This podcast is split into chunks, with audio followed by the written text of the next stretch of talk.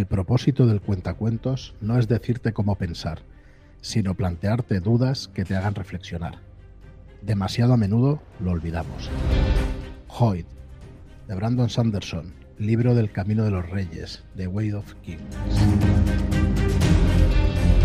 Muy buenas y bienvenidos a este quinto episodio de Red Key Podcast. Soy Fran Valverde, me acompaña como siempre David Martín. ¿Qué tal, David?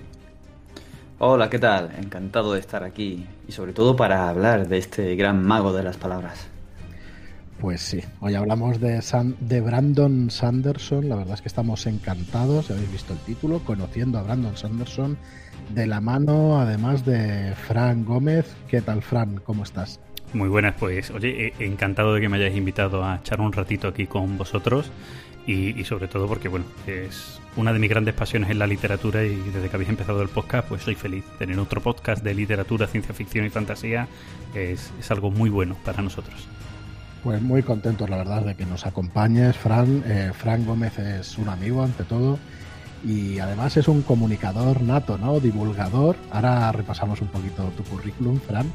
Pero es así, ¿no? Eres comunicador, divulgador. Bueno, eh, a ver, eh, yo, diría que soy alguien inquieto, punto. O sea, lo demás es, pues me aburro y hago pues cosas. es, una gran, es una gran verdad. Divulgador y eh, de sobre todo juegos de mesa, podemos decir. Has sido, además, durante muchos años, y creo que sigue siendo, ¿no? Jurado del juego del año en España. Sí, sí, sigo siendo miembro de la organización y jurado del Premio Juego del Año, Premio JDA, como también se le conoce, de, España. Y pues hace ya más de 10 años ya, con la tontería. Hace ya 11, 12 años va a ser este año. 12 años, que imagínate. Sí, y además Tienes también un podcast que tiene muchísimos años. Eh, empezó como revista, puede ser, como un blog, una revista. A Cuéntanos un poco. A ver, esto es más complicado. a ver, eh, yo tengo un medio, vamos a llamarle medio, que como yo siempre digo que es el punto, el punto fácil para explicar algo, que se llama Cubo Magazine, que inició como blog de noticias, pero desde siempre tuvimos en cuenta el, hecho audiovisual, nunca mejor dicho. Eh, hicimos las primeras retransmisiones en directo, pues en el Festival de Juegos de Mesa de Córdoba, hablamos del año 2010, retransmisiones en directo año 2010 con imagen y vídeo, eh, que en aquel momento casi nadie lo hacía. Hoy es como lo más usual del mundo, pero en aquel momento era, era complicado, los medios eran más difíciles y tal. Y siempre hemos tenido esa doble vertiente. A veces más, más escrito, a veces esta parte audiovisual. Y en el último tiempo eh, la gente consume audio o audiovisual. Eh, hemos pasado por podcast y ahora estamos casi, casi que audiovisual puro y duro. El podcast es lo mismo que hacemos audiovisual transformado a podcast, pero bueno, ahora estamos en ese punto. Muy bien, yo la verdad es que te conocí, pues yo creo que por aquel entonces, no sé si fue 2011 quizá, eh, con alguna retransmisión también, con alguna conversación con Paco Gurney, puede ser, sí, ¿no? En, Sí, eh, claro, en el Festival de Córdoba eh, empecé retransmitiendo y Paco, el primer año estuve yo solo y el siguiente año Paco dijo, oye, me apunto contigo y entonces hicimos una cosa media. Y claro, ahí ya había conversaciones a media y demás que salían en el formato podcast, que tú yo sé que eres oyente de podcast más que de vídeos. Entonces viste o me vistes en la parte de Paco en sus días de juegos, el podcast mítico también de juegos de mesa que tiene Paco. Sí, sí, tanto. Bueno, pues a partir de ahí, bueno, os dejaremos en las notas del programa todas las redes sociales y todo donde podéis encontrar a Fran Gómez y como tú decías también, pues también eh, inquieto, ávido lector y sobre todo, o creo que es tu, de tus preferidos, ¿no? De Brandon Sanderson. Eh, eh, voy a decir que es un soplo de aire fresco. Y eso es algo que, que, también llegaremos al final. Entonces, no te voy a decir que sea mi preferido o no. Lo que sí es cierto es que, que ha sido un autor que te sorprende con cada novela que hace y entonces me ha hecho eh, no cansarme de él. Y eso es muchas veces importante, a todo el mundo nos pasará. Eh, yo tengo la rueda del tiempo, que tiene que ver también con este autor, pero eso la meto, la tengo a medias, a medio de leer, ¿vale? Porque es una obra larga, difícil y a veces te necesitas cambiar de registro para no agobiarte y no aburrirte, porque la obra no es aburrida, pero sí te puede ser, durante mucho tiempo leyendo lo mismo, con los mismos registros y demás, pues te puede cansar, ¿no? Es como ver una película que dure 24 horas, es más, la lectura son muchas más horas, una, una película igual 24 horas, pues eso también cansa. Entonces, eh, este autor da algo, y hablaremos del por qué, da algo eh, que es que tiene novelas muy distintas entre sí, creando mundos muy distintos entre sí, con cosas muy distintas también entre sí, y, está muy bien. Y además, como es un autor prolífico, eh, yo siempre le digo que es el antítesis de George R. R. Martin, porque la cantidad de libros que este hombre publica y las publicaciones y el cómo te cuenta, cómo va publicando, cómo va avanzando y demás, es que es, es, una genialidad. Es único, yo diría que es único, ¿no? Dentro del, mercado. No sé si será único junto con Stephen King, pero vamos, eh, le irá a la zaga. Sí, pero yo, yo, voy a decir que tiene que ir a la, a la saga de, de, autores como Orson Scott Card, porque no sé qué tienen los mormones, pero escriben bien y escriben mucho. porque ambos dos son mormones. ¿Sabes? Y es, es, algo curioso, es algo curioso. Yo no sé si tú, David, has leído algo, porque yo no he tenido oportunidad. Bueno, miento, Alcatraz de, de novela juvenil, sí que he tenido la oportunidad de leer por lo menos la mitad del, de la del primer libro de la saga. Eh, ¿Tú, David, has leído alguna cosa de, Brandon Sanderson? Está en la pila de vergüenza. Tengo una pila de libros increíbles. Correcto, igual. Y dentro de la lista es que, hay tanta cosa que quiero leerme, pero Sanderson está. Y quiero meterle mano. Ahora, ahora os hablaré un poquito de, de por dónde empezar y demás, que es posiblemente en Sanderson es una pregunta clásica. Bueno, pasa con las grandes sagas, ¿no? Es decir, Dragonlance. ¿Por dónde empezar por la Dragonlance? ¿Por dónde empezar por Reinos Olvidados? Este tipo de historia. Con Sanderson pasa eso porque, ahora hablaremos un poquito más de, de todo esto, esto es una primera pincelada, porque este hombre ha creado también una saga literaria de distintas, eh, distintas sagas, nunca mejor dicho, que están interconectadas. Y entonces siempre empieza la pregunta de por dónde empezar. Es lo que se llama el Cosmere, que todo esto lo voy soltando aquí para que la gente que no conozca a Sanderson le vaya sonando y ahora en la charla lo, lo desgranamos un poquito para que lo entiendan. Muy bien, pues antes de que comencemos, decir que por nuestra parte, eh, ya veis el título, que es Conociendo a Brandon Sanderson. No pretendemos o no queremos pretender ser exhaustivos en este podcast. Eh, haremos un repaso por su, por su vida, por su obra, pero bueno, nos meteremos más a fondo con alguna de sus sagas, con alguno de sus libros, pues más adelante en el podcast. Pero hoy la verdad es que lo que queremos es eso, ¿no? Dar unas pinceladas de, todo lo que tiene este hombre. Así que, bueno, Frank enseguida empezará. Únicamente recordaros, deciros que nos podéis seguir a través de redes sociales eh, como Red Books y Red Podcast, nos podéis encontrar. Eh, que nos podéis encontrar también en Telegram. Hemos decidido abrir un canal de Telegram donde pues podernos juntar y charlar sobre narrativa fantástica.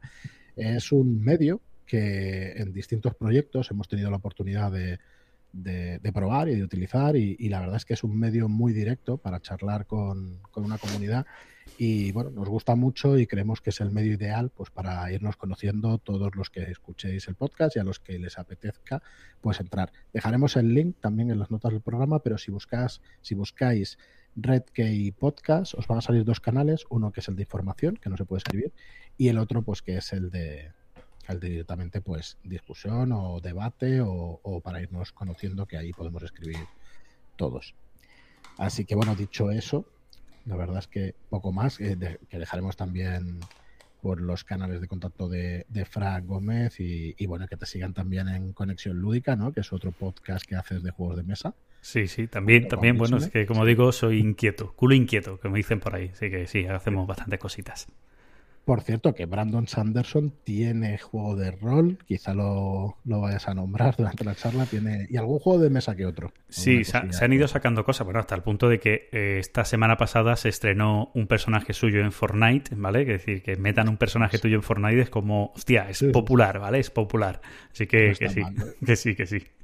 Bueno, yo, yo quiero empezar haciendo, eh, y, me, me, o sea, resulta raro empezar haciendo dos disclaimers distintos, ¿vale? Dos advertencias, ¿vale? La primera es, que lo has dicho tú, es que no vamos a analizar las distintas obras, que esto es solo un acercamiento, es decir, os vamos a contar qué es lo que hay por si os interesa luego leerla, no vamos a analizarla, ¿vale? Porque sería hacer un podcast o varios, alguna de sus obras para hacer varios podcasts, por lo tanto no vamos a analizarlos, vamos a contar de qué va, ¿vale? Para que si os interesa, pues acerquéis a, la obra de este, este autor o a sus distintas obras, que hablaremos de todo lo que tiene, para los distintos públicos que lo tiene y las distintas ambientaciones que tiene. Pues un autor que hace literatura fantástica y literatura de ciencia ficción, ¿vale? A veces mezclada, a veces completamente separada. Entonces es importante conocer eso.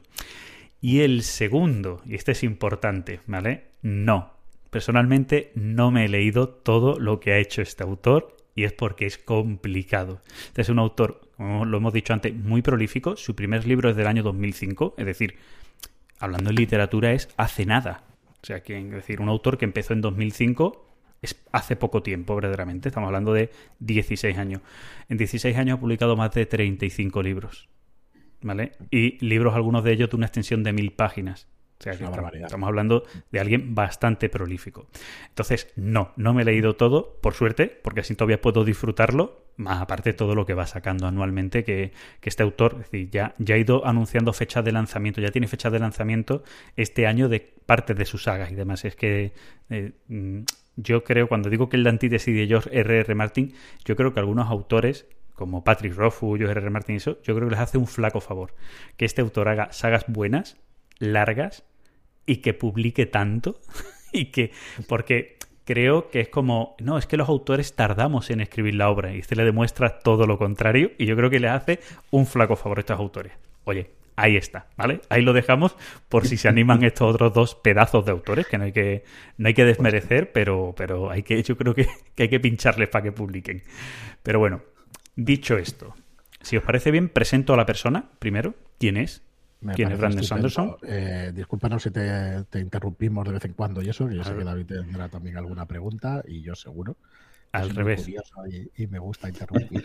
Mira, os, voy a decir eh, lo mismo que suelo decir cuando doy una conferencia, por ahí, sobre todo en aulas universitarias y tal. Eh, me podéis interrumpir cuando queráis y yo tendré la libertad de deciros que os contesto, que os contesto más tarde. ¿Vale? Perfecto. ambas libertades para ambos y ya está.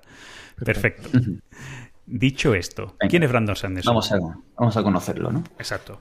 Escritor estadounidense de literatura fantástica y ciencia ficción, esto estaba claro, es nacido en Nebraska, es mormón, ¿vale? Y actualmente vive en Utah. Esto por ahí es algo que hay que decir muchas veces, ¿no? Eh, lo importante, esto es importante, ¿vale? Y creo que tiene mucho que ver con su forma de escribir. Obtuvo un máster en literatura creativa en el año 2005 año de su primera publicación. ¿Vale? Máster en literatura creativa. Ahora entramos, entramos un poquito en esto, ¿vale? En este caso, en la Brigham Job University. Eh, ¿Por qué digo que esto es importante? Eh, personalmente, como lector, me encanta la nueva línea de literatura creativa. Mucha gente, eh, es un concepto muy nuevo que mucha gente no controla, no sabe por dónde va. No sé si habéis leído obras, hay algunas muy famosas, como El niño del pijama rayas, que se conoce, que son obras que no solo es lo que te cuentan, sino la forma de contar las cosas. Entonces, son creativos en muchos conceptos. Eh, hay otra novela fantástica que se llama Tan fuerte, tan cerca, que no solo es lo que te cuenta, cómo te lo cuenta, sino incluso cómo está impreso porque en el libro hay veces que están las cosas tachadas, borradas, que se juntan las palabras y tiene una explicación en lo que estás leyendo en la novela. Entonces, todo esto, eh, otro autor, por ejemplo, El curioso incidente del perro de la medianoche, este autor que también es muy prolífico, también tiene esa, además él es profesor de literatura creativa. Eh, tenemos ahí todo esto que buscan eh, cambiar un poco los registros, los cánones y demás. Y esto es importante. Es más, Brandon Sanderson en este, en este estudio él hace una tesis, porque en estas cosas hay que hacer una, pequeña tesis, ¿vale? Un trabajo académico, que él lo tituló y en literatura, creo que tenéis que hacer un podcast especial sobre esto. Yo ya sé que, esto tiene que caer en algún momento, ¿vale? Sobre lo que es el tema del, héroe de las mil caras, el monomito, lo que es Joseph Campbell, ¿vale? El camino del héroe, nunca mejor dicho. Y este autor, Brandon Sanderson, pues hace eh, un trabajo académico sobre lo que él llama el síndrome de Campbell, ¿vale? En el que dice que muchos escritores contemporáneos, algunos de ellos muy buenos, se han restringido a sí mismos al estándar asumido de la fantasía. Que escriben relatos sobre jóvenes héroes que son llamados a una búsqueda misteriosa, que ambicionan el poder y que llegan a la madurez a, superar las sus tribulaciones. Síndrome Campbell, paso a paso, lo siguen e intentan estar seguros de que no dejan nada al margen. El movimiento dice que ha ganado mucho impulso, en parte por Tolkien, pero atención, cuya obra exhibe el mito del héroe, pero no lo sigue. ¿Vale? Que es cierto que podemos analizar eh, la obra de, Tolkien, lo analizasteis en un podcast anterior, analizasteis parte de la obra de Tolkien, lógicamente, que sigue parte de lo que es el camino del héroe, pero lo rompe. Y eso es importante. Pero mucha gente se, se, se, basa. Tenemos muchas, oye, que no son malas obras, pero que tenemos muchas que se han encajonado ahí. Y él dice que eso puede ser un síndrome. Si nos salimos de ahí, todas las obras van a estar cortadas por el mismo patrón. Entonces, ya él hace una tesis y él habla de esto. Esto es algo importante en, en este autor, ¿vale? Es una declaración de intenciones, ¿no? Exacto. Exacto. ¿vale? Y junto con esto el autor hace otra cosa, que luego veremos también un poquito más, más adelante, que es que él crea una cosa que son las tres leyes de la magia, donde además diferencia dos tipos de magia, la magia dura y la magia blanda. Y esto es muy importante en la obra de Brandon Sanderson, porque una de las grandes cosas que tiene este autor es que en cada una de sus sagas reinventa sistemas mágicos. Todos, todos ellos además muy coherentes y muy, muy interesantes. Por eso a mí, yo decía antes que me gustaba el autor, que es un, un aire de, soplo, de, de, viento fresco, por eso, porque reinventa muchos sistemas de magia, ¿vale? Y ahora, ahora podemos luego un poquito entrar en, en, ellos. Bueno, este es Brandon Sanderson, ¿vale? También hay que decir que, que también ha sido podcaster, ¿vale? Que se juntó con, con el escritor Dan Wells y el dibujante Howard Taylor y estuvo desde 2008 hasta creo que 2012 aproximadamente haciendo un podcast que se llamó eh, Excusas para escribir, ¿vale? Eh, y en ellos eh, analizaban y trataban temas relacionados con, con, la escritura, los géneros literarios, los cómics, los webcomics, analizaban un poquito todo, todo esto pues desde ese punto de vista de analizar las cosas para hacer cosas distintas a la vez, ¿no? Entonces, pues con todo eso nace esto, este, este autor, que ha creado muchas sagas. Decía antes, son más de 35 novelas aproximadamente las que ha escrito. Digo aproximadamente porque por medio tiene relato corto, tiene un montón de historias, ¿vale? Por medio. Pero novelas, novelas, son 33 novelas. Y luego tiene pues, compendios de relatos cortos, novelas cortas, relatos mm, cortos que regalen su propia web, etcétera. Hay sagas importantes. Eh, os las voy a poner por orden de aparición, de los que el autor fue creando. Tenemos la saga Elantris. Luego hablaremos un poquito de todas ellas, ¿vale? Saga Elantris. Voy, voy a ir muy mínimo sobre ellas. Saga Elantris verdaderamente no es una saga como tal, porque a día de hoy se tiene un solo libro, pero tiene algunos relatos cortos y además ha dicho que alguna vez lo puede continuar. Esta fue su primera novela, Elantris, ¿vale? Que yo no, lo digo ya, no recomiendo que sea vuestra primera lectura Sanderson porque no es su mejor novela. Claro, lo que te iba a preguntar si la habías leído, porque eso es lo que había escuchado, ¿no? Que no es la mejor sí, que tiene. Fue la primera novela que leí de él, muchos años, y ya luego leí Nacidos en la Bruma y ya me enamoré de él. Pero con esa, oye, está bien. Y ahí me quedé. Es cierto que yo me leí la primera novela y ahora la novela le han cambiado el final. Él ha rehecho el final de la novela, ¿vale? Fue con la edición décimo aniversario, una cosa así, corrigió su novela, ¿vale? Hizo una corrección a la novela, ¿vale? Así que ya está algo mejor, pero aún así yo recomiendo que no sea la primera. Eh, luego salió su lo que creo que fue su primera gran saga, que es Nacidos en la Bruma, ¿vale? Que además no es una sola saga, actualmente son eh, dos sagas, una completa, ¿vale? Son la saga la tiene dividida en eras. Tiene una primera era que está completa, una segunda era que le falta un libro que está acabando de escribir y que sacará el año que viene, y luego va a crear una tercera era, ¿vale? Que, que esta sí es muy recomendable. Yo puede ser una de las que sí recomiendo para comenzar, porque aquí ya donde vemos todo el esplendor de Brandon Sanderson, creando mundos, creando sistemas mágicos, y además, si pasas de la era 1 a la era 2, ves cómo es capaz de ese mundo que creó, reconvertirlo, ese sistema de magia que creó, reconvertirlo usando el mismo sistema de magia y haciendo algo nuevo con ello. Es una, es una cosa fantástica lo que hace este hombre. Luego ya creó Alcatraz, que, bueno, Nacidos en las Brumas, eh, antes de Alcatraz, es una saga de literatura fantástica, eh, digamos que juvenil, o este young adult que dicen por ahí, ¿vale? Que digamos... Sí, está que está un punto medio entre juvenil y adulto, ¿vale? Este autor suele tirar para abajo, o sea, mucha gente dice que su, que su literatura es muy simple, y yo digo no es que sea simple, que es rápido de leer, que no significa malo, ¿vale? Porque tiene profundidad. más, el desarrollo de sus personajes es algo que, que todos los grandes autores le han elogiado. Desarrollan muy bien a sus personajes, pero eso no hace no dificulta, no tiene una prosa muy poética como le puede pasar a Patrick Rothfuss, que es muy bonito de leer con esa prosa poética, pero el, desarrollo, el desarrollo de su personaje y de su sistema de magia y demás es muy bueno, muy bueno. Eh, luego viene Alcatraz, que esto ya es una saga infantil, adolescente, tirando casi infantil. Se puede leer creo que a partir de los 8 años. Y aquí también vemos su grandeza a la hora de crear sistemas mágicos. Si tú, Fran, me habías dicho que habías leído parte, es fantástico lo que crea. De hecho, lo que más sorprende es, eh, digamos, los poderes ¿no? de esos bibliotecarios. O sea, dices, bueno, tío, son como defectos, ¿no? Los poderes son defectos directamente. Sí, sí, sí. No sé spoiler o no, pero creo que no, porque empieza... Empieza hablando de ellos. Exacto. Y choca bastante, sí. La verdad que sí. Es, muy curioso, es muy curioso. Eh, eso tiene mucho que ver con sus leyes mágicas, que luego las veremos y, la, y las explicaremos y lo veremos en muchas de sus novelas.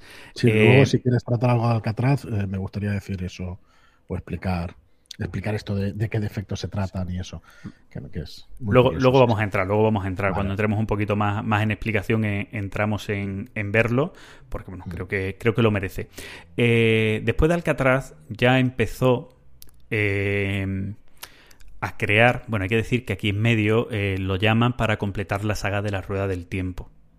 ¿Vale? Que él empieza, bueno, empieza antes, pero en 2009 es cuando sale su primera novela de La Rueda del Tiempo. A él lo llaman, eh, bueno, cuando muere Robert, eh, Robert Jordan, no lo he dicho mal, no lo he dicho mal, sí, lo no, he es así, es así. Vale, no sabéis si me faltaba un J punto por medio o alguna cosa de este tipo. Es que los autores de, de, narrativa fantástica siempre ponen alguna cosita. Claro, por eso me he quedado ahí como diciendo, no me falta nada, ¿no? Es Robert Jordan, sí. Bueno, pues cuando fallece Robert Jordan, eh, la viuda, que es la que se había encargado de recopilar, sabiendo que esto podía pasar con, con, el, con Robert, eh, toda su obra y demás, para que alguien pudiera continuarla, eh, decide o elige, supongo que también junto con los editores, eh, llamar a esta joven promesa, porque en ese momento es joven promesa, nada más. Creo que en ese momento había publicado, publicado, publicado como tal cuando lo llaman solo el Antris, pero claro, ya los editores estaban trabajando en, la saga de Nacidos en la Bruma, Mistborn, como se le conoce a nivel internacional, y yo creo que por eso un poco lo eligen a él, ¿vale? Porque cree que le pueden dar lo que necesita. Y luego también posiblemente porque es un autor prolífico. Porque tú te imaginas darle eh, la saga, una saga tan grande y tan difícil que un autor se tiene que estudiar de pe a pa para intentar llevar un registro similar a la hora de escribir y demás. Se lo das a alguien como Patrick Rothfuss o George R. R. Martin y, hostia, todavía no habríamos acabado con la rueda del tiempo. ¿Sabes? Sí, sí, totalmente. Entonces muchas veces creo que, creo que esa decisión editorial también tiene, tiene peso.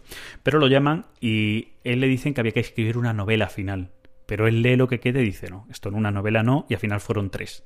¿Vale? De una pasaron a tres. Pero bueno, todo el mundo, yo no le he acabado, no puedo opinar sobre esos libros, pero todo el mundo que ha leído la saga dice que está muy bien cerrada. Por lo tanto, vamos opinión general. Ya sabemos cuando una saga no se cierra bien, la opinión general suele ser la contraria. Aquí la opinión general dice que está bien cerrada, o sea que no, no creo que, esté mal hecho. Eh, pero yo creo que influenciado por, por escribir, mamar, leer, estudiar lo que fue la, la saga de la Rueda del Tiempo, decidió eh, Brandon Sanderson crear una saga ya de, fantasía épica grande, lo que es su saga principal, ¿vale? Que es El Archivo de las Tormentas, ¿vale? que empieza con El Camino de los Reyes y esta saga es como su, su saga maestra que para aquellos que piensan que la literatura de Brandon Sanderson es simple y demás, tienen que leer esto y ver en el otro registro esto ya es, aquí tú tienes que ser muy amante de la fantasía para leerlo, disfrutarlo, porque es una saga ya mucho más lenta, más pausada, que se recrea más en todo, que tienes que leerte casi 200 páginas del primer libro, que está en torno a las 1000 páginas, para que te empiece a, para, empezar a entender un poco el mundo en el que estás, el mundo de Roshar y tal, ¿no? Entonces es una saga ya gorda, que ahora mismo lleva publicado eh, cuatro libros, ¿vale? Y bueno, ya en breve está el quinto, pero tiene cuatro libros por un lado y por otro lado tiene creo que un 2,5, un 3,5, después siempre saca algún... Es un libro, porque estamos hablando a lo mejor de 200 páginas o 300 páginas, es un libro, pero lo que él llama una novela corta, pero porque comparado con los otros de mil páginas, pues como algo más corto y que no es necesario leer para seguir la historia, ¿vale? Siempre son como, como cosas aparte que puedes leerlo o no para seguir la historia, ¿vale? Por eso, es como dar, de comer y alimentar a los fans, ¿no? Los que quieren algo ya nuevo. Sí. Pues, y tienes un pequeño libro de 200 páginas para extender una parte que quizá él haya visto que se le haya quedado no tan Sí. No tan larga como él quisiera, ¿no? O, para, o para ir por alguna zona, eh, o sea, discurrir la novela y la historia por alguna zona que en la saga principal no te es necesario, pero sabes que al público fan le va a gustar. Es decir, esto no es necesario para la historia, para mí lo argumental final, el arco gordo, no es necesario, pero sé que os va a gustar, venga, os lo doy, ¿vale? Eh, Patrick Rothfuss también ha hecho lo mismo, tiene dos novelas sacadas de su, de su saga del asesino de, Reyes, la crónica del asesino de Reyes, pues tiene la de, la de eh, em, Auri y la de Bast, ¿vale? Tiene como dos relatos cortos, novela o relato corto distintos, pues igual, pues una cosa por el estilo. No es necesario leerlo, pero oye, si te gusta ese mundo, pues vas a querer leerlo. ¿Crees que los ha sacado eh, como parte del de, trabajo de tijera en la edición final? Que estuvieran y ha, querido pues extenderlo y hacerlo bien. Por, lo que tú mismo has dicho antes. Claro, alguna vez ha pasado, por ejemplo, creo que este último, el, este creo que es el 3,5 que, que, acaba de salir, eh, que se llama Skirlas de, ahora mismo de memoria no me acuerdo, Skirlas de algo. Eh, creo que está sacado como una meta de un Kickstarter de una edición especial de la de una de las novelas de, de archivos de tormentas de estas ya en edición en cuero real, etcétera, etcétera, pues como una meta a desbloquear era crear una novela media sobre algo que a los fans les gustaba o que preguntaban. Entonces creo que muchas veces a lo mejor vas por ahí. Y como este tío es tan prolífico, pues como que no me importa. Vale, pues lo pongo como meta. Escribo, ay, venga, vale, venga, 300 páginas. Joder, es una barbaridad. Es, ¿Es Esquilas del Amanecer, puede ser? sí, sí, Esquilas del Amanecer. gracias, gracias, sí. E, esa creo que ha pues sido lo último que ha sacado, que se ha publicado aquí en España, el suyo. A ver, para el que, para que le interese pues eh, las cosas internas de las editoriales y todo esto, eh, es posible que pase lo que decía también David. Nosotros hemos cortado pasajes de algunas de las novelas que estamos preparando para publicar y pues se utilizan para otras cosas, porque son relatos que incluso puedes convertir en relatos más cortitos, ¿no? Y que, y, bueno, y te sirven pues para para que la gente conozca también al autor, ¿no? Para ir sacando pequeñas perlas y que después conozcan la obra, el universo, el autor y todo eso. No está, eh, no es exactamente un plan malvado de las editoriales para tal, para, sino que la obra creemos o se cree que es un poco más redonda cortando eso y pues la verdad es que se utiliza y se y se utiliza para eso, ¿no? Pues para poderlo, para poder hacer conocer al autor la obra y como, como herramienta de visibilidad. Así que, bueno, suelen ser prácticas habituales, no es una cosa descabellada tampoco, ni mucho menos. Claro, eh, eh, entender, por ejemplo, que este Skirlas del, amanecer, ¿vale? Eh, como digo, es el 3.5, ¿vale? De la, de la novela. Entender que es un libro en sí, ¿vale? Que podía haber estado dentro, como decimos, pero oye, que estamos hablando que es un libro de 252 páginas. O sea, que añadir eso a un libro de mil páginas es un añadido gordo que a lo mejor no es necesario que esté ahí porque lleva un ritmo distinto, que a mitad de lo que te está narrando ese libro principal no te interesa del todo, te lo puedes leer aparte, etc. Principalmente los recortes se hacen por ese motivo, porque cortan el ritmo de la altura de muchas de las cosas que van pasando. Yo, bueno, por ir explicando un poco procesos internos, ¿no? Editoriales, por si hay gente que, le interesa. que le interesa y eso. Bueno, pues nada, dale, dale. Sí, igualmente puede ser que conforme va haciendo su red argumental, ¿no? Dice, ¡Uy, qué guapo estaría hacer esto! Pero no, lo que ha comentado Fran al principio, no es coherente con la línea que está llevando, así que lo hago fuera, ¿no? O sea, lo, dejo y si es buena y es una buena idea, la puedo desarrollar por otro lado y tal, que, siempre viene bien. Eh, después de este archivo de las tormentas, escribió El aliento de los dioses, que también es un libro independiente, pero del que va a crear o tiene prometido que va a continuarlo como saga, que además es en el mismo mundo del Antris. ¿Vale? Que, está, no es de la misma saga del Antris, pero está como en el mismo mundo del Antris, ¿vale? También bastante curioso. Y esta es, por ejemplo, sí una novela, em, digamos, más suave en cuanto a su literatura y a su todo, eh, pero que también tiene, pues bueno, sigue teniendo lo mismo de él, muchas sus, sus tipos de magia y demás, que juegan también con los colores, con las cosas, está, está también bastante, bastante curiosa. Luego saca una saga, que esta ya está conclusa, una trilogía de Reconers, que aquí cambia completamente de registro. Todo lo que ha sacado hasta ahora es fantasía, ¿vale? Más menos épica, pero es fantasía pura y dura. Y aquí entramos en un concepto muy, muy curioso eh, en el que entramos en la premisa de tipo mutantes, ¿vale? De que en un momento determinado pasa algo y gente en particular adquieren poderes, ¿vale? Y todos los que adquieren poderes utilizan los poderes para hacer el mal. Esta es la premisa de ese libro. Y que hay una parte de la población, humanos normales, sin poderes, que luchan contra esa gente poderosa. ¿Vale? Que son los recones, esos, esos luchadores, esa resistencia. Esta saga es fantástica, está muy chula. Es también eh, Young Adult, estas sagas así un poco de juveniles, adolescentes, tal, pero tiene mucho ritmo. Eh, de este sí, decías tú antes, Frank, si habían sacado libros, juegos y tal. De este han sacado algún juego, han sacado eh, creo que un juego de mesa eh, de él. y de Nacidos en la Bruma han sacado juego de rol, ¿vale? Son un poquito, creo que las dos cosas más o menos que han salido aproximadamente. Eh, luego también continúa, y esto es un encargo, saca dos novelas de La Espada Infinita, ¿vale? Eh, Infinity Blade, que es un videojuego que salió creo que para, para dispositivos. y él, Claro, él creó el trasfondo ¿vale? Creo que salió el juego primero y luego él tuvo que crear un trasfondo con lo poco que habían creado ahí para crearle trasfondo. Bueno, eso es un encargo que lo hizo y bueno, ahí, ahí está. No es lo mejor que os podéis leer de él, ni mucho menos. Yo diría que posiblemente de su obra es lo menos recomendable. Luego tiene otra saga individual que también tiene prometido continuación y convertirse en saga, que es el Ritmatista. ¿Vale? Esto también volvemos otra vez a yo creo que él se mueve muy bien en esa en ese young adult, en ese punto de juvenil y demás. Y aquí entramos en otra saga de este tipo, donde también vuelve a hacernos otro mundo completamente distinto con unos poderes de magia completamente distintos, que en este caso es se crea magia pintando una especie de círculos, runas, historias en el suelo. O sea, contiza una, una historia bastante, bastante curiosa, bastante llamativa. Son libros que se leen muy rápido, pues son muy accesibles y muy bien. Y luego crea una saga vuelve a salir de, de su zona de confort y crea una saga que es la saga Escuadrón, que tiene ya publicado dos libros eh, y ya ha anunciado la fecha del tercero que se publica en noviembre de este año. Y esto es ciencia ficción. ¿Vale? Eh, rollo, no voy a decir space opera porque no llega a ser tan grande, pero sí es ciencia ficción, de combates espaciales, etcétera, etcétera, ¿vale? Este también vuelve a ser un, una, literatura muy juvenil, muy, muy juvenil. Eh, podemos seguir un patrón tipo Harry Potter, de esa eh, escuela, iniciación, tal, ¿vale? Y, luego, pues, conflicto. Y a mí personalmente me, ha gustado mucho. Como siempre, es que este autor es capaz de inventarse cosas, cosas muy distintas.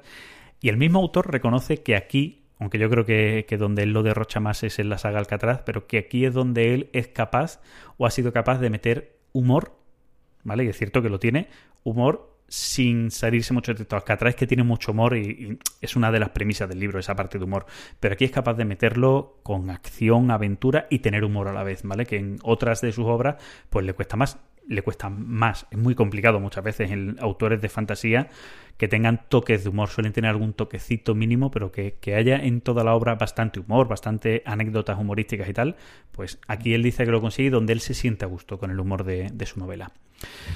Joder cantidad esto es las sagas. Luego tiene algunos libros independientes, ¿vale? En cuanto a libros independientes, eh, yo recomiendo uno que a mí me, rompe la cabeza, me flipa, que se llama Legión.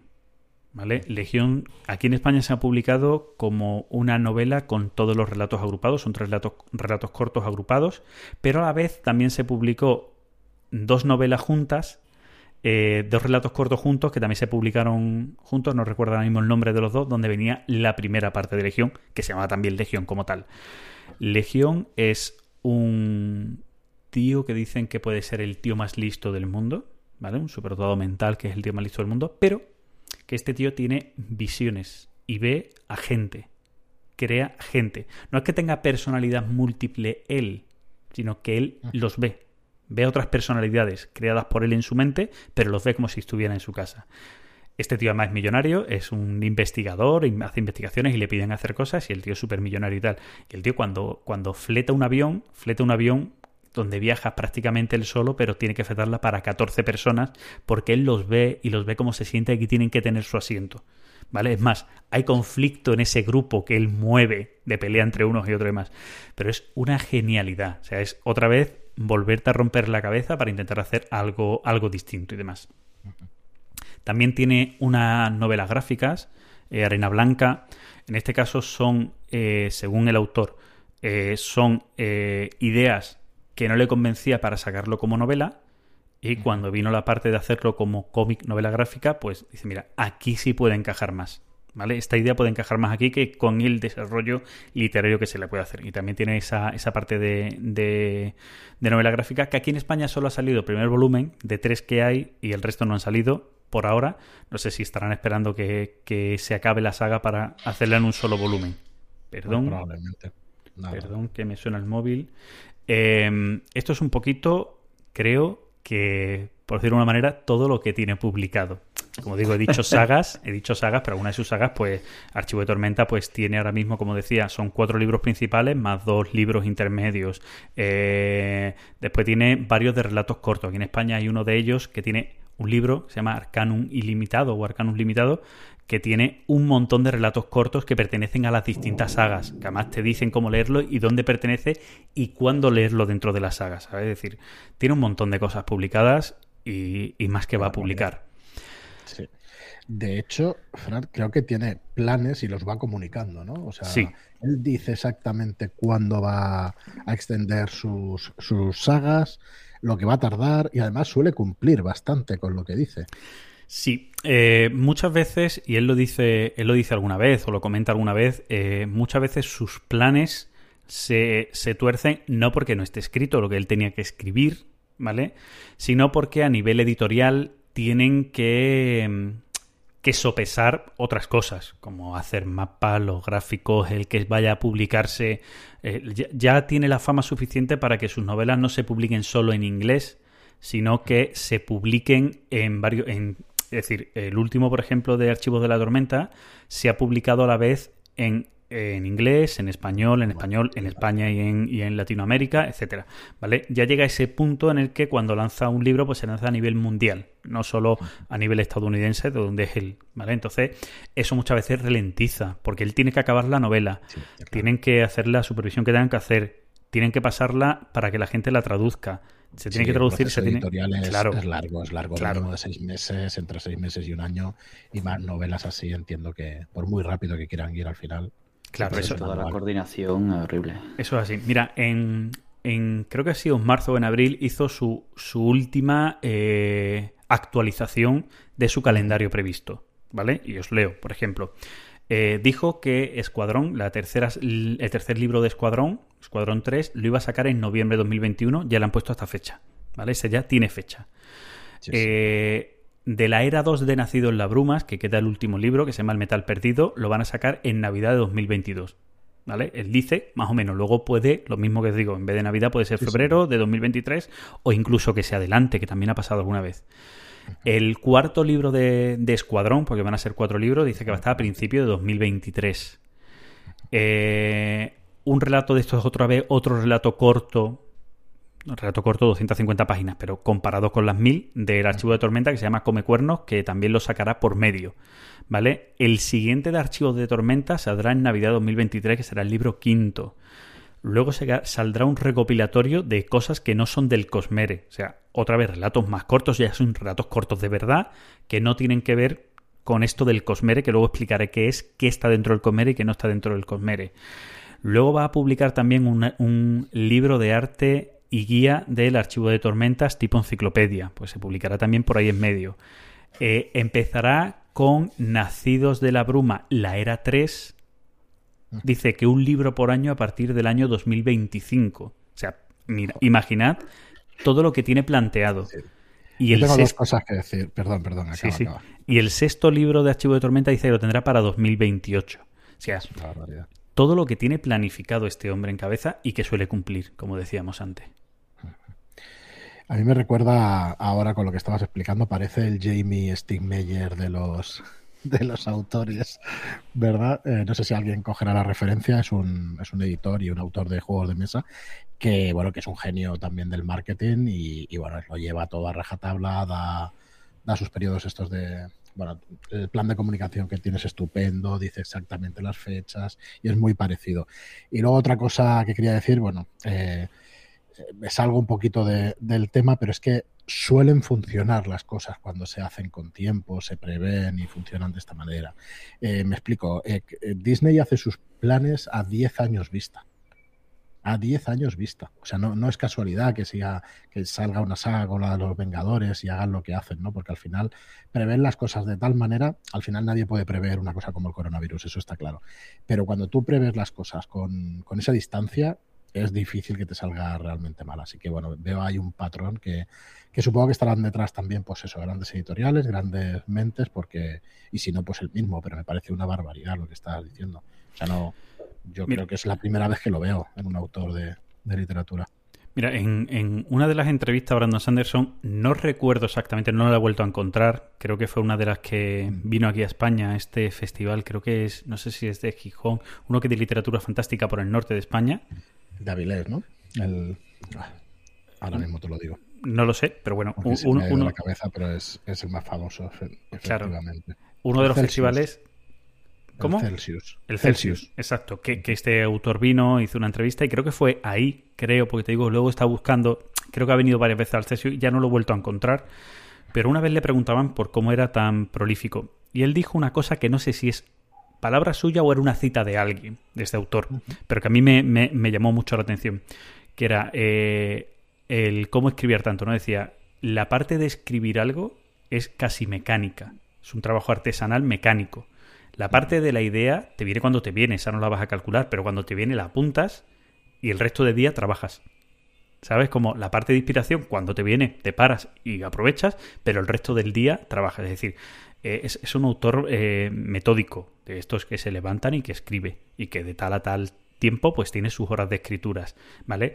Claro, tú dices, así no van a salir buenas ideas. No, no cuando le salen ideas, él para y traza su idea. Es decir, todo esto que tiene programado, la idea principal, sus hilos argumentarios y tal, los tiene preparados. Eso todos los tiene preparados. Pero no se ha puesto en la parte de redacción. ¿Vale? Que esa parte, pues más mecánica. Yo ya sé que quiero ir del punto A al punto B, pues ahora ya viene el oficio, es artesano. Cuidado, no es mecánica per se, sino es artesanía, hay que hacerlo bonito. Pero es artesano, es ponerse a hacerlo. ¿vale? Que, yo creo que... Es un oficio realmente de escritor. Claro, yo lo decía, dice, claro, no puedes esperar a, que te venga la inspiración también para escribir la inspiración, porque entonces ni aprovechas la inspiración ni estás escribiendo, ¿no? Es una de las historias que, que te digo, que no sé si es algo que decía él o es algo que él nombraba de, de otro autor, que no me extraña, porque será algo muy, muy, muy dicho por más de un autor. Yo creo que es común. De hecho, eh, también Ángel González Olmedo, del que vamos a, editar un libro que ya conoceremos y que ya presentaremos, me decía que sabe perfectamente eh, dónde está el protagonista en la última escena de, bueno, de lo que va a ser una, una trilogía en principio. Sabe perfectamente cuándo acaba su historia. Claro.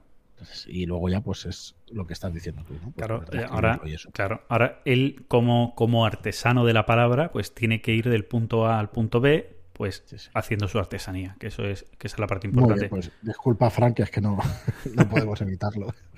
no, hombre, pues es, normal y hay que hacerlo. Bueno, eh, os decía antes que este autor eh, también hizo una cosa muy curiosa y que define mucho su obra, que yo todavía no me he metido y ahora volveremos a repasar algunas de sus, de sus obras hablando de esto, las tres leyes de la magia.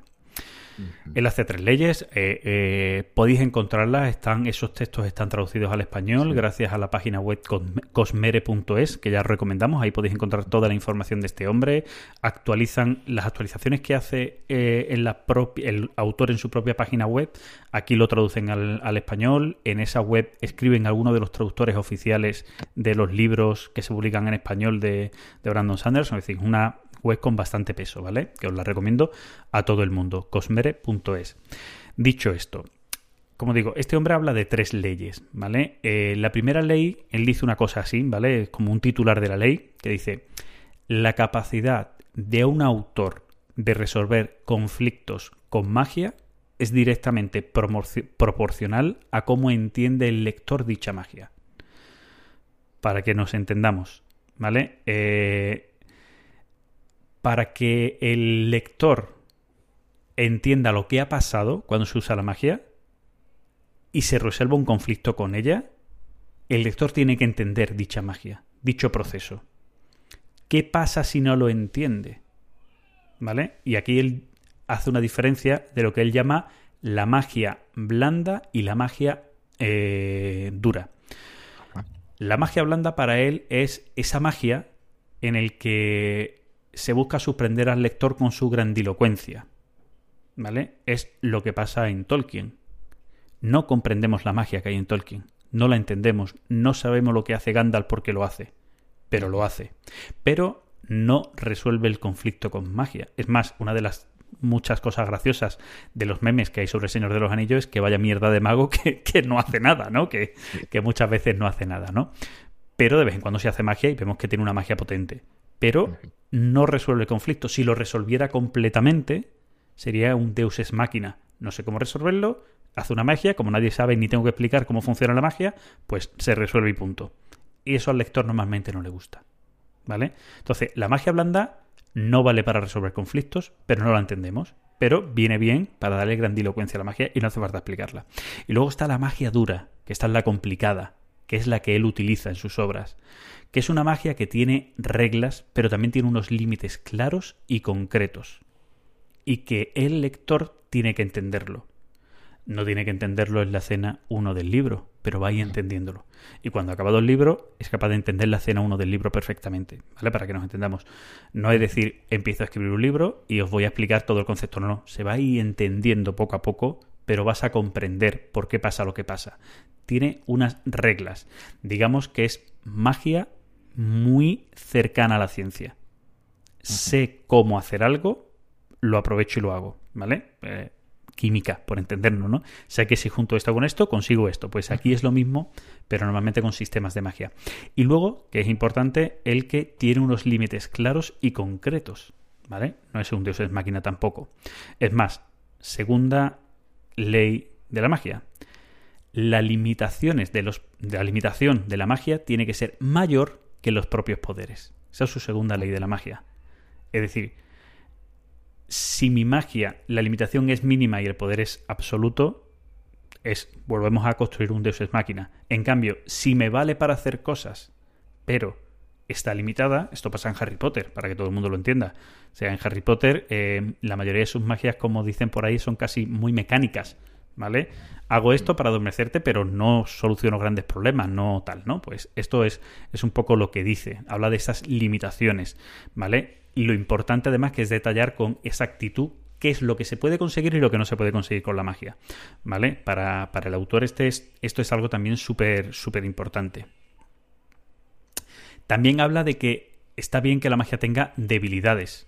Pues esto también lo hemos visto en muchas obras ¿no? de, de ficción, el hecho de que la magia, eh, cuando el mago la usa y tal, pues la, la, vamos con la más básica, se cansa, se agota, ¿vale? Eso lo hemos visto mucho. O otras por ahí, eh, aprendo un hechizo y cuando lo uso lo he desaprendido, tengo que volver a aprenderlo. Eso son debilidades, ¿vale? Son limitaciones que son debilidades normalmente, ¿vale? Que, que está bien. O lo más básico de la gente que juegue a videojuegos y demás, lo que es el maná, ¿no? Es decir, tengo una fuente para hacer magia que se va agotando. Pues también está. Estaba pensando yo ahora mismo en los juegos de rol, ¿no? Y en ese Dungeons que tienes que hacer esa gestión de los eh, conjuros, de los hechizos que tienes y que se agotan, que realmente tienes que hacer esa gestión.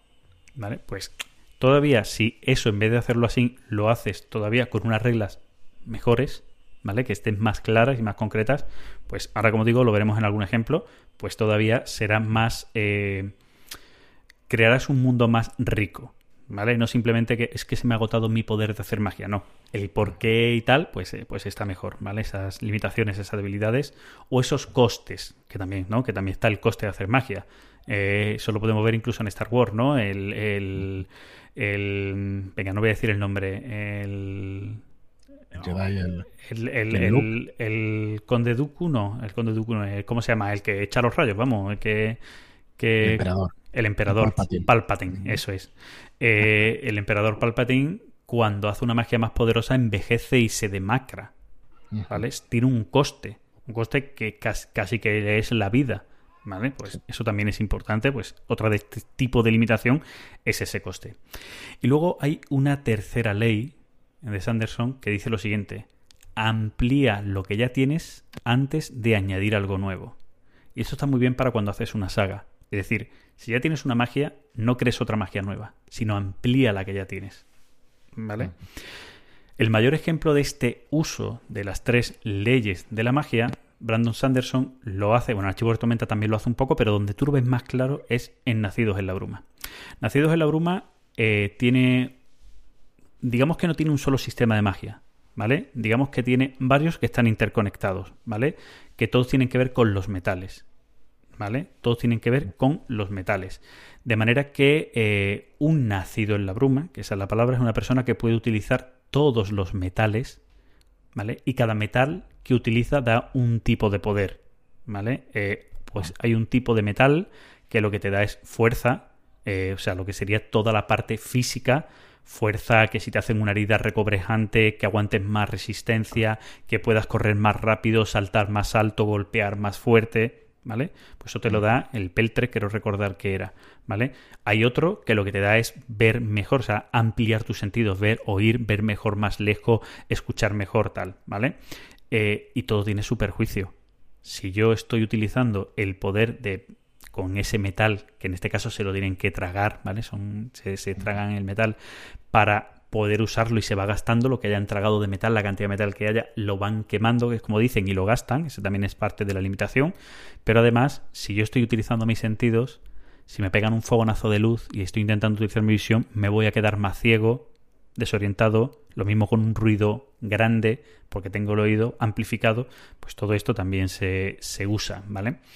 Eh, el autor, como digo, aquí utiliza varios sistemas. Uno, es este, que es el que utilizan los nacidos de la bruma, que utilizan todos los metales. Luego hay gente que tiene nada más que uno de los poderes, pueden utilizar un metal y llaman los brumosos. Y luego existen otros tipos de magia, que está la hemalugia y la feruquimia, pero todos tienen que ver con los metales.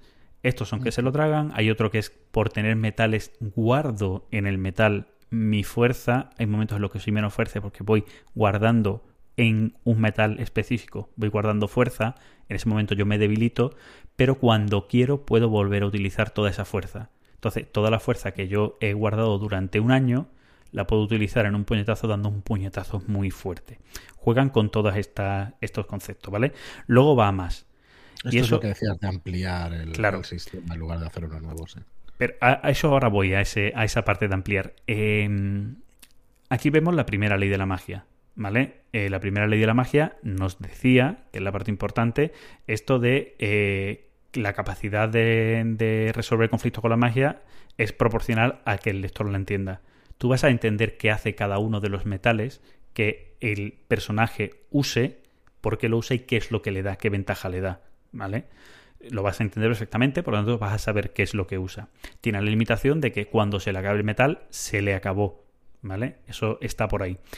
Eh, luego, en la segunda, en la segunda mm, ley, hablamos de las limitaciones. Aquí están esas limitaciones. ¿Vale? Si tienes todos los metales, eh, además los metales dicen, hay dos tipos de metales, unos que te ayudan por una cosa, pero que te debilitan para la otra, por decirlo de una manera y tal, ¿no? Eh, pero aparte está el que no tengas metales, o hay un metal que es el... No lo voy a decir el nombre, que es el metal más importante, que lo que te da es como visualizar por delante del tiempo lo que va a hacer el otro. ¿Vale? Entonces, en una pelea de dos personas, el que tiene ese metal va a reaccionar antes y va a vencer al otro. Si los dos los tienen, los dos se ven y es muy difícil de verlo. Entonces, hay cosas así, además un metal que se consume más rápido, hay otro metal que si te lo tragas por error te quita todos tus poderes en ese momento, te quita todo lo que tenía, te consume todos los metales. Hay un montón de metales, ¿vale? Y tú sabes las limitaciones y demás que tienen cada uno y cómo lo pueden utilizar. Y eso pasa en Nacido de la Bruma en la era 1. En la era 2 empezamos a ver otros usos de estos metales. Porque decía antes que había eh, una gente, los nacidos de las brumas, que se tragan los metales y lo usan, y había otra gente que tiene otro poder, que es la feruquimia, que eh, guardan parte de su fuerza, de su lo que sea, en metales. Pues Nacido de las Brumas 2, el personaje principal es un mestizo de dos personas de este tipo, y tiene un poco de lo uno y un poco de lo otro. Por lo tanto, no tiene todos los poderes de tragarse los metales, solo puede tragar un metal de ellos, que es el de empujar, ¿vale? Se empuja o se agarra a las cosas de metal, lo que le permite ir volando. Si tiras una moneda, te impulsas alejándote de la moneda y cosas por el estilo. Y a la vez tiene estos metales, estas metales donde él guarda su fuerza para utilizarla en otro momento. Entonces empieza a crear un subsistema dentro del sistema anterior. Lo amplía sin crear cosas nuevas. ¿Vale? Entonces, eso lo vemos muy bien. Pero es que eso lo vemos aquí. Como digo, en cada uno de sus eh, sagas, este tío es capaz de crear cosas nuevas. ¿Vale? Digo, Nació la Bruma lo vemos aquí. En Alcatraz, no te voy a dejar ya sin descanso yo de hablar, Frank, que nos cuentes cómo son los poderes que son muy curiosos. Sí, bueno, en realidad no, como no he avanzado mucho, sí que os puedo decir que me parecieron muy, muy originales, porque por ejemplo los poderes del, del chico protagonista es que él, eh, lo que hace es romper cosas. Su poder es romper cosas. Toca cualquier cosa y se rompe. O se rompe un asa de una pala, o va a la cocina y se incendia, o cosas así. ¿Sabes? Desde pequeñas desgracias o pequeñas roturas y todo eso hasta grandes roturas. Y eso le da la vuelta y consigues, eh, de hecho, no, todavía no estoy muy avanzado y no veo los usos útiles de ese poder, pero por ejemplo, su tío que viene a buscarlo, su abuelo, su abuelo, su abuelo, su abuelo. su abuelo, que ya hace unos meses que lo, que lo empecé, eh, viene a buscarlo, pero llega tarde. Y su poder es que siempre llega tarde. Claro, pues entonces, si le disparan. la ventaja, correcto. si le disparan, él llega tarde a la bala. Llega tarde a su muerte, a cosas como su muerte, cosas así, ¿no? Y dices, hostia, como que te. Es verdad que te explota un poco la cabeza, ¿no? Que dices, joder, qué cosa más original. Claro, son poderes y defectos a la vez. Correcto, correcto, pero claro, visto desde el punto de vista pues de, de poderes y el giro que le da, pues parece un tanto forzado, pero luego ves que funciona muy bien, la verdad. Así que bueno, sí, sí, la verdad es que tengo ganas de, continuarla. La empecé a leer por ver si, a mi hijo le gustaría, que, todavía es pequeño, pero, pero yo creo que sí, a ver si consigo que algún día se ponga con ello. Pero sí, sí, la verdad es que me gustó, me pareció muy original y claro, eh, ya está dando las bases, ¿no? De cómo estás diciendo tú que funciona la magia pues en ese universo y seguramente pues lo, lo desarrollará. No sé si has leído todo lo de Alcatraz. Eh, de Alcatraz me lo he leído todo, absolutamente todo, sí. O sea que supongo que lo que hace es eso, ¿no? Con esa base de la magia pues, va desarrollando y va ampliando y eso. Hay otra, hay otra segunda magia en Alcatraz, ahí juega con dos sistemas de magia que son las de las lentes, que esa también la habrás visto mm. tú, ¿vale? Que las lentes, es decir, las gafas, ¿vale? Eh, tienen poderes. Hay que entender que Alcatraz eh, es, es, es, una novela, infantil, pero es muy gamberra. El autor ha hecho, ha sacado su parte más gamberra, en el que nos dice que hay un mundo que no conocemos porque nos tienen los bibliotecarios malvados, por eso se llama Alcatraz contra los bibliotecarios malvados, eh, nos tienen a todo el mundo engañado. ¿Vale? Nos tienen oprimidos y engañados esos bibliotecarios, ese típico bibliotecario con gafas de pasta que te manda a callar, nos tienen a todo el mundo engañado. Y esas gafas, esas gafas de pasta dan poderes, dependiendo de la lente, el cristal que tenga, dan unos poderes u otros, y eso es la otra parte de los poderes de este, de este libro. Y cada lente pues tiene un poder distinto y también pues se las van cambiando y las van usando para, para cosas distintas. es muy curioso el libro y muy gamberro, porque además el autor eh, habla en primera persona, o sea, es como si el libro lo escribiera el propio Alcatraz, Alcatraz Midri, que es como se llama, y empieza diciéndote el libro que él es un mentiroso, un fanfarrón, un... que todo lo que está escribiendo es mentira, que es su biografía pero que es mentira, y que además la encontrarás como si fuera una obra de ficción cuando es verdad, pero que los bibliotecarios la están vendiendo como obra de ficción para que no entiendas que existe otro mundo posible y tal. O sea, es muy divertido leerlo y, a los niños... Eh, yo creo que 8 o 10 años puede ser una edad, una edad preciosa para empezar a leer esta novela, le va a hacer mucha gracia, porque, porque tiene, tiene ese chiste que a ellos les va a gustar mucho y esos poderes que son ridículos, como tú bien decías antes, que mi poder, mi gran poder es romper cosas. Pues que eso no es un poder, sí, sí, pero cuando alguien me va a atacar con algo, me va a atacar con una espada, me va a dar un espadazo, se le rompe la espada antes de que me golpee a mí. Pero a la vez, a lo mejor, cuando yo voy a atacar a alguien, mi poder también tiene el defecto de que se me rompe algo. Yo voy a escapar con un monopatín que no, esto no me pena, se me rompe el monopatín o se me rompe el coche. Es muy divertido. Muy, muy es divertido. un fallo parcial, ¿no? Como, sí, sí. sí, sí, es, es una cosa muy curiosa, muy curiosa. Decíamos antes que no, que existen juegos de rol y cosas de las aventuras de, los distintos libros de Brandon Sanderson. Yo creo que de, de Alcatraz saldría un juego de rol juvenil infantil muy, muy fantástico. Sería muy fantástico. Bueno, eh, yo tengo aquí en guion un poquito lo que pasa, hablar un poquito de la rueda del tiempo, pero prácticamente ya lo hemos, lo hemos nombrado un poquito. Eh, pasar un poco de puntilla, claro. porque al final fue el encargado de terminar la saga. ¿Y eh, por qué lo eligen? Lo hemos explicado antes. Yo creo que tiene mucho que ver con, con, lo prolífico que es y, y, el hecho de que se pueda adaptar tan bien, porque es que cambia muy bien de registro Brandon Sanderson y se ha podido empapar muy bien. Y vemos mucha reminiscencia en su, en su obra magna, este archivo de las tormentas. Vemos mucha. vemos que ha aprendido de la rueda del, del, tiempo de Robert Jordan. Se nota el, el cómo en las primeras novelas, en Camino de Reyes, la primera novela de Archivo de Tormenta, cómo él hace algo que también ve en la rueda del tiempo. La rueda del tiempo es otra novela que en su primer libro no entiendes casi nada hasta que no está muy avanzado pero claro, es un inicio muy lento para desarrollarte una gran novela. Porque si desarrollas un inicio muy rápido, no sientas unas buenas bases. unos buenos cimientos para poder crear todo todas esas líneas argumentales que te son necesarias. Y aquí lo ves. En los demás libros de Brandon Sanderson no lo ves. Por lo tanto, yo creo que tanto la fama que le dio ser el autor que termina La Rueda del Tiempo le vino muy bien para crear una novela más adulta, más mm, con un trasfondo mucho más grande, porque ya os digo que toda la demás novela está muy bien, pero con un trasfondo mucho más eh, infantil, juvenil, fácil de leer, etcétera. Y aquí se ve, se ve cómo él aprende. O sea que más que él aportar a la rueda del tiempo, yo creo que la rueda del tiempo le aporta a él como, como escritor, la verdad. Pero hay que ser valiente, ¿eh? Para decidirse, hostia, te puede salir muy mal, ¿eh? No tiro por la culeta, hay que ser valiente, estar muy seguro de ti mismo. Y le salió bien. Eso es lo importante, que le salió bien, que, pues que supo hacerlo. Pero claro, eh, un autor tan metódico, yo creo que este tío se ha empapado lo que no está en los escritos de La Rueda del Tiempo. Eh, os digo, salió en 2009 la primera novela que él escribe de La Rueda del Tiempo, La Tormenta, eh, y creo que lo llaman en 2005, finales de 2005-2006, cuando lo eligen. En un autor que escribe dos novelas al año de mil páginas, ¿vale? Que tardará tres años quiere decir que ha hecho un trabajo ahí grande, grande de, acercarse a lo que es la novela para poder continuarla, que es, que es importante. Bueno, decía antes que quería hablaros de otras más novelas, algunas cositas más, ¿no? De, este autor. Eh, Escuadrón. Os decía antes que Escuadrón es una novela también eh, pseudo-infantil juvenil, donde hay otras que digo que será juvenil adulta, esta voy a decir que es infantil juvenil. Eh, que puede seguir un patrón similar a lo que es un Harry Potter, ¿vale? una protagonista pseudo infantil. Es otra cosa importante del autor, eh, tiene muchas protagonistas femeninas eh, poderosas, muchas mm, personajes principales son, son mujeres, no siempre, pero que tienen alguna de sus sagas son mujeres. En Nacidos de la Bruma yo diría que el personaje principal es Bean, ¿vale? Que ya la, conoceréis si os acercáis a ella súper rápido, que sale casi al principio del libro. Y aquí ocurre lo mismo. Aquí la personaje principal, eh, no voy a acordar del nombre, voy a acordar del, del mote que le dan, que es Peonza. No te preocupes, que estás tirando de, memoria de más.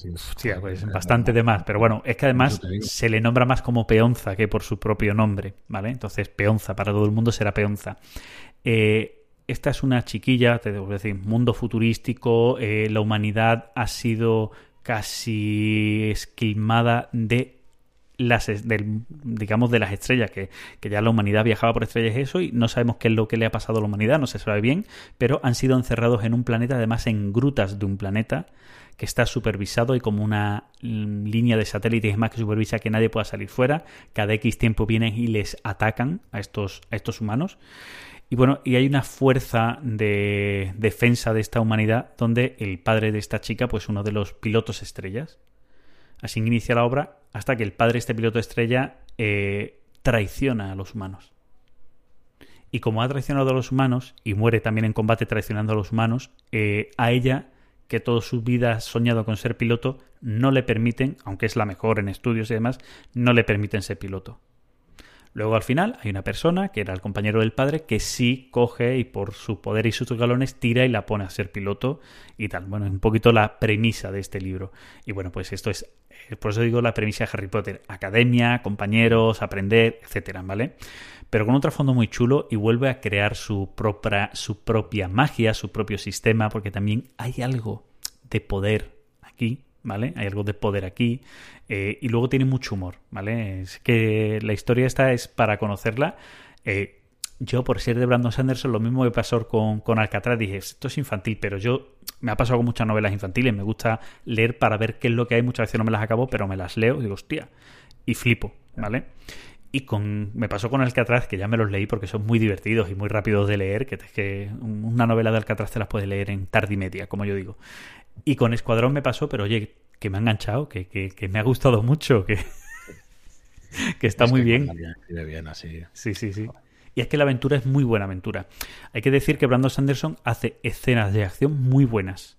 Muy, muy buenas. Y algunas de sus novelas, en El Chuvo de Tormentas, tarda en pasar, tarda en que tengas acción como tal, pero en el resto casi que todo abre con una escena de acción.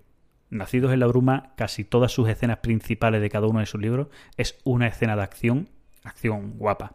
Que además en tu cabeza lo vas a ver muy cinematográfico. Ahora hablaremos también de que este autor ya tiene sus novelas vendidas y algún día llegarán Aunque el propio autor, en uno de sus últimos balances, habla de que esto muchas veces es lento. Que te compran los derechos, que lo tienen un montón de años, que ven si lo pueden desarrollar, que luego lo abandonan, que tienes que volver a vender los derechos. Que puede ser lento, pero yo sé que llegará. Que llegará a serie, o llegará a cine, o llegará a algún lado. Seguro, seguro.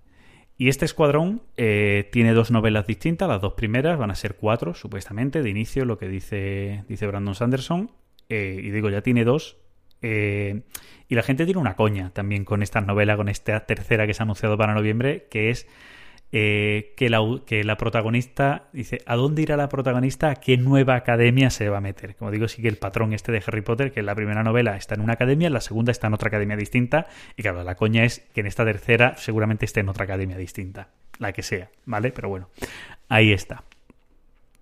Luego tienes Reconers, yo os lo recomiendo mucho, también es eh, juvenil, una novela muy juvenil, también tiene mucha acción, pero es que es muy divertida. Esa premisa de poderes y todos los que reciben poderes se hacen malos, ¿no? De que el poder te... te mm, hay como se dice? Cuando te lleva al mal, el poder. Te envilece y todo poder conlleva una gran responsabilidad. Bueno. aquí más que una responsabilidad, aquí todo poder te, te, mm, corrompe. Te corrompe, eso es, te corrompe, el poder te corrompe. Y todos los poderosos son malos. Esa, esa premisa es muy, muy chula en el libro. Y, y, es eso, es la pelea de los humanos no sin poderes contra los poderosos. ¿Vale? y está muy guay porque vuelve a tener ese poder como, como en sus propias leyes este hombre hace eh, saben los recones, los, eh, esta resistencia que luchan contra los superpoderosos, estos que tienen poderes, saben que toda persona que tiene un poder tiene alguna debilidad y siempre tiene que tener relación con su poder. Entonces, muchas veces están analizando qué es lo que es esa debilidad. ¿Vale? Entonces, eh, hace que, que vuelvas a tener esas tres leyes de la magia y hace que estés todo el tiempo pues viendo un poquito esa acción de cómo van buscando la forma de encontrar las debilidades de los, de los distintos eh, pues poderosos que tienen que vencer. Y esa trilogía está muy, muy chula. Muy, muy chula. Y es que, bueno, me cuesta entender cómo alguien puede desarrollar todo esto. Parece brutal, brutal. brutal. Bueno, yo, yo vi ahí terminando casi que ya, si no me preguntáis mucho, y vamos a hablar de lo que es el Cosmere. ¿Vale? Venga, que es una cosa, bueno, es lo más importante, yo creo, ¿no? La cosmología, sistema de... Bueno, es lo más importante si, te metes mucho ¿eh? en, el, en, las obras del autor. El autor, hay una premisa que el propio autor dice sobre el Cosmere, ¿vale? Que esto lo voy a leer textual, ¿vale? Dice, Cosmere es la palabra que define un universo en el cual muchos de los libros de Brandon Sanderson tienen lugar. ¿Vale? Es decir, que a pesar de que las historias se van a desarrollar en mundos diferentes, cada uno de estos se encuentran en la misma galaxia o en el mismo cúmulo estelar, ¿vale? La estructura del universo literario del Cosmere es la misma que la nuestra, una fuerza como la gravedad o el magnetismo son idénticas a las que conocemos, ¿vale? Pero el autor siempre dice lo siguiente, no se necesita tener ningún conocimiento del Cosmere para disfrutar las historias narradas en los diferentes mundos. ¿Vale? Cada uno puede ser leído por separado sin necesidad de seguir ningún orden establecido ni pensar que puedan estar conectadas. Pero a la vez, para aquellos que sí le gusta, pues van a encontrar aquellas conexiones, que personajes que pueden aparecer en distintos mundos porque son lo que se llaman saltamundos y demás y el autor crea una cosmología, nunca mejor dicho, con este nombre del Cosmere, pues como puede ser el legendarium de, del señor Tolkien, ¿vale? En el que hay un trasfondo de cómo se crea la humanidad, de por qué pasa lo que pasa, de por qué hay poderes en los distintos planetas, de dónde vienen estos poderes, etcétera, etcétera. Y dentro del Cosmere no está todo, pero sí hay muchas de sus sagas. Por ejemplo, dentro del Cosmere está Archivo de la Tormenta, lógicamente, está Nacidos en la Bruma, está dentro del Cosmere. Tenemos el Antris dentro del Cosmere, el Aliento de los Dioses también está dentro del Cosmere. ¿Qué es lo que no está dentro del Cosmere? Legión, Escuadrón, eh, Reconers, todo eso no está dentro del Cosmere. Vemos que todo lo que está dentro del Cosmere es la parte más fantasía. Todo lo que se sale de la fantasía normalmente no está dentro del, del Cosmere. Y es un, el, el hecho de ver o ir viendo todos esos personajes que pueden ser saltamundos y cómo pueden estar unidos, pues te da como autor, cuando tú ya descubres, es como autor, perdón, como lector, cuando tú descubres todo eso, eh, te quieres ver ese puzzle, ver esos guiños que hay de un mundo a otro, ver esas conexiones, y eso es muy divertido, y sobre todo te da, te da sensación de grandeza, ¿no? Que es un poco lo que creo que el autor busca con eso, de querer explorar todos esos mundos para entenderlo todo. Y eso es una genialidad. A mí me encanta en, en, Tolkien en general, tengo toda su obra, y me parece que el Silmarillón es algo que hay que leer para entender toda su cosmología, y luego los cuentos inconclusos y todo lo que hay para entenderlo todo. Y entonces cuando vuelves a leer El Señor de los Anillos y lees esas canciones, entiendes de dónde vienen esas canciones, eso es brutal. Pues aquí es igual, aquí es igual. Dices que el autor no, no nos cuenta que haya que leer en un cierto orden. De hecho, él ha ido sacando las novelas y sus sagas mm, sin tener en cuenta esto. Pero sí que te puedes encontrar información por ahí de si quieres conocer el Cosmere, cuál es la mejor manera de acercarte a él o por dónde tienes que empezar a leer. En tu opinión, ¿por dónde deberías de empezar? A ver, eh, la mayoría de gente cuando hablan del orden de lectura para el Cosmere, te dicen que no hay un orden establecido. Lo único que tienes que leer en orden son las novelas de las distintas sagas. ¿Vale? Si es cierto que posiblemente es en Archivos de las Tormentas donde más guiños puedes ver al Cosmere, también es porque son las novelas más grandes donde hay más desarrollo. ¿Vale? Eh, ¿Por dónde empezar a leer? Como digo, da igual.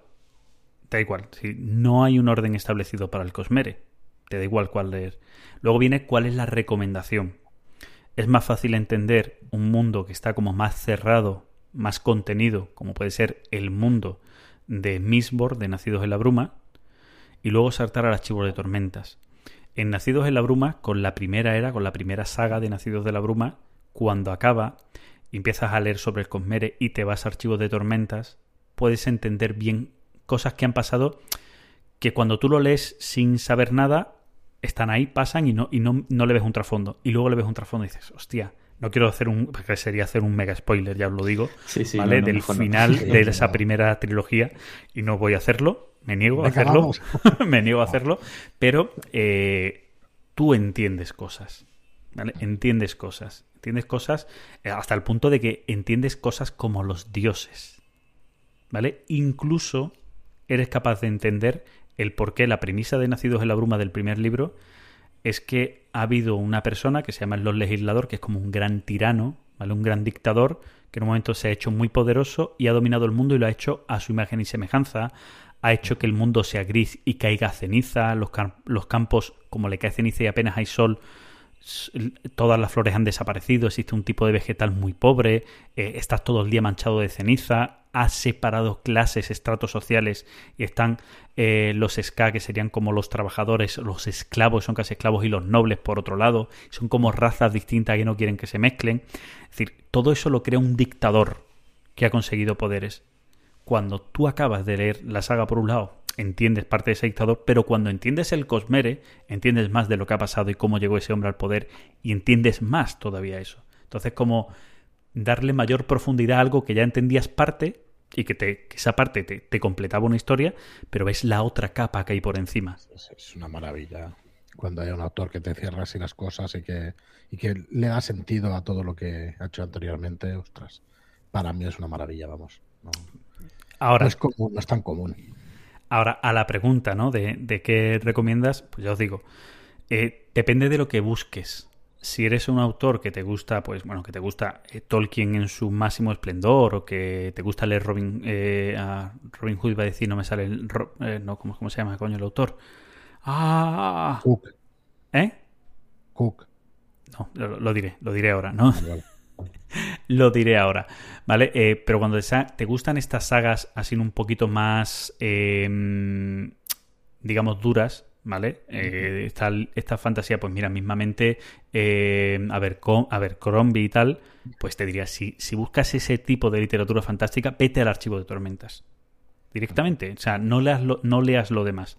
Vete al archivo de tormentas. Porque lo demás, como decía antes, es una literatura más eh, quizá, ¿no? Más. Voy a decir más, accesible. Es una literatura fantástica más accesible. Oye, no, por, no, por ser menos accesible o más suave, eh, tiene menos construcción de mundo atrás. Es más, posiblemente es el que tiene en Archivos de la Tormenta, como es una saga que todavía se está creando, no eres capaz de comprender toda la magia todavía.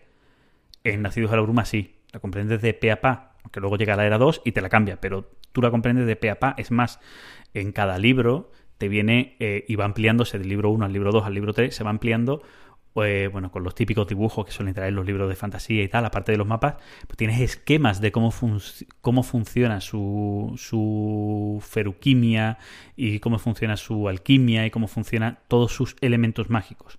Lo tienes ahí. ¿Vale? Explicado qué hace cada metal, para qué valen, cómo se relacionan y demás. ¿Vale? Tienes esos esquemas que van incrementándose y acabándose y los entiendes. En archivos de la tormenta eso todavía no lo tienes. ¿Vale? Entonces, por eso digo, eh, no está menos completo, pero su creación desde inicio es que sea más accesible. Yo lo decía accesible, ¿vale? Para, para que la gente nos entienda. Entonces, pues tienes esas dos opciones. Si buscas algo tipo Abercrombie y tal, archivo de tormenta. Si buscas algo para empezar que no te sea muy duro para tal, Nacidos en la Bruma. Si buscas algo más random y tal, así suelto, pues yo te diría, mira, léete la novela corta, relato corto, para disfrutar del autor de Legión, el primero, de relato corto de Legión y ya flipas en colores con el autor y dices, ya quiero más de él. O sea, tiene, tiene muchas opciones, muchísimas opciones. Ah, anotado queda. Ni tanto. Muy bien, Fran, pues yo creo que un repaso más que casi exhaustivo, porque es que hemos repasado mucho de lo que tiene y aunque no lo hayas leído todo, pues no sé qué te quedará porque, porque tienes conocimiento, tienes conocimiento de... Pues mira, te, voy a decir una cosa, muy tarde eh, yo soy una, de esas personas que, que me leí eh, Harry Potter y lo disfruté cuando tardaban dos años en traerte el siguiente libro, pues estando en foros, disfrutando de las eh, distintas teorías que iban a pasar y tal. Y eh, quiero ponerme al día con Archivos de la Tormenta porque existe todo ese mundo alrededor también de ir pensando lo que va a pasar, los foros, los grupos y tal, y quiero disfrutarlo con ellos y disfrutar de ese día de lanzamiento en el que empiezas ya a leer lo que pasa, que la gente había vaticinado que iba por aquí por allí, y todo eso es otro, es una cosa bonita que también está ahí, ¿no? Eso de vaticinar qué pasa y tal. Y lo quiero vivir y me quiero poner al día con Archivo de Tormenta que solo he leído los dos primeros. O sea, me quedan eh, los dos últimos y las novelas intermedias. Ah, pero si el, si el resto lo tienes, la verdad es que espectacular. Yo, es, un, es uno de mis grandes pendientes, o es el, bueno, es el mayor, yo creo, porque a ver, a ver Crombie sí que he tenido la oportunidad de leerlo. Y bueno, a ver cuándo me pongo también, porque porque hay ganas, hay ganas de descubrirlo. De hecho, eh, yo creo que la primera vez que oí hablar de él, pues como tú has dicho, con terminando directamente la rueda del tiempo. Claro. ¿quién es este tío que termina la rueda del tiempo? Claro, además fue, muy llamativo, claro, fue muy llamativo. Es decir, es un tío que tenía una novela publicada, ¿vale? Y que lo cogieran a él cuando había otros muchos autores con más novelas publicadas y tal. Y es como, hostia, ¿por qué a él? ¿no? Pero claro, al final el tiempo da la razón de que por atrás había alguien que tenía, tenía algo, tenía algo para que lo cogieran. Muy bien, pues como te digo, pues muy, muy agradecidos por, por tu visita, Fran, aparte del, del, trato personal, que ya nos conocemos desde hace algún tiempo. Y estamos muy a gusto, pues agradecerte muchísimo todo el repaso. Eh, como he dicho antes, hemos puesto conociendo a Brandon Sanderson, porque realmente su obra es vastísima y yo creo que trataremos alguna de sus alguna de sus novelas y alguna de sus sagas por separado, porque tienen interés de por sí, cada una suelta. Y no sé si David tiene alguna, eh, alguna pregunta o alguna cosa, y si no lo dejaríamos por aquí. Tengo muchas, pero no queremos develar spoilers, ¿no? Entonces, eh, claro. lo vamos a dejar para monográficos especiales de alguna saga. Fue el primer disclaimer que hice, que decir, no voy a entrar porque, eh, sea, me, me, me sabría mal empezar a analizar, a medio analizar algo cuando hay mucha amiga detrás.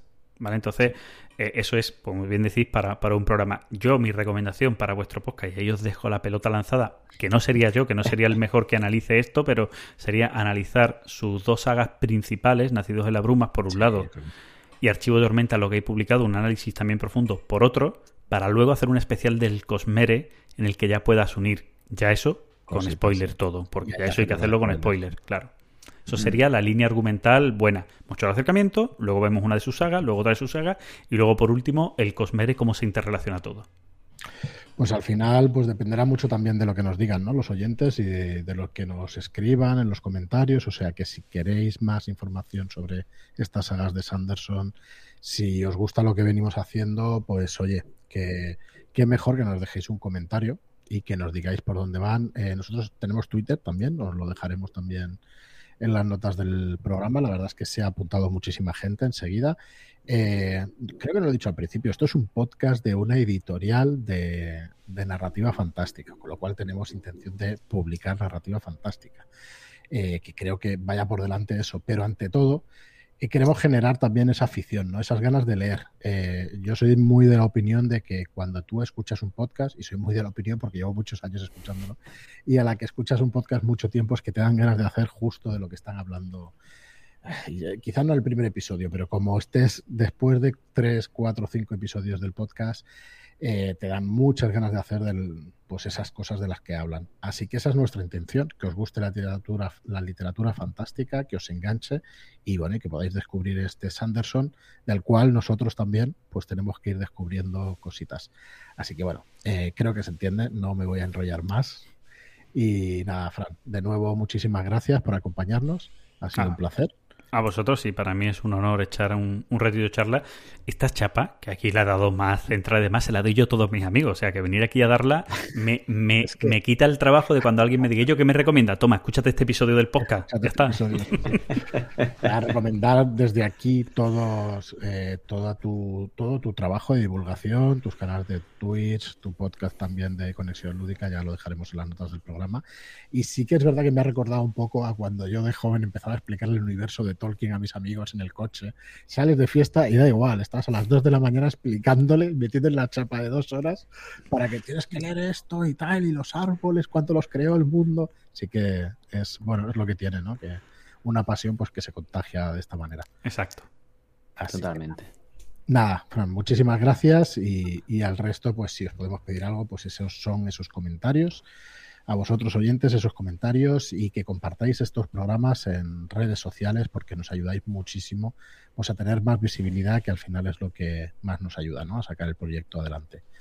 Así que nada, muchísimas gracias y hasta el próximo programa. Muchas gracias. Hasta otra. Gracias. Nos vemos.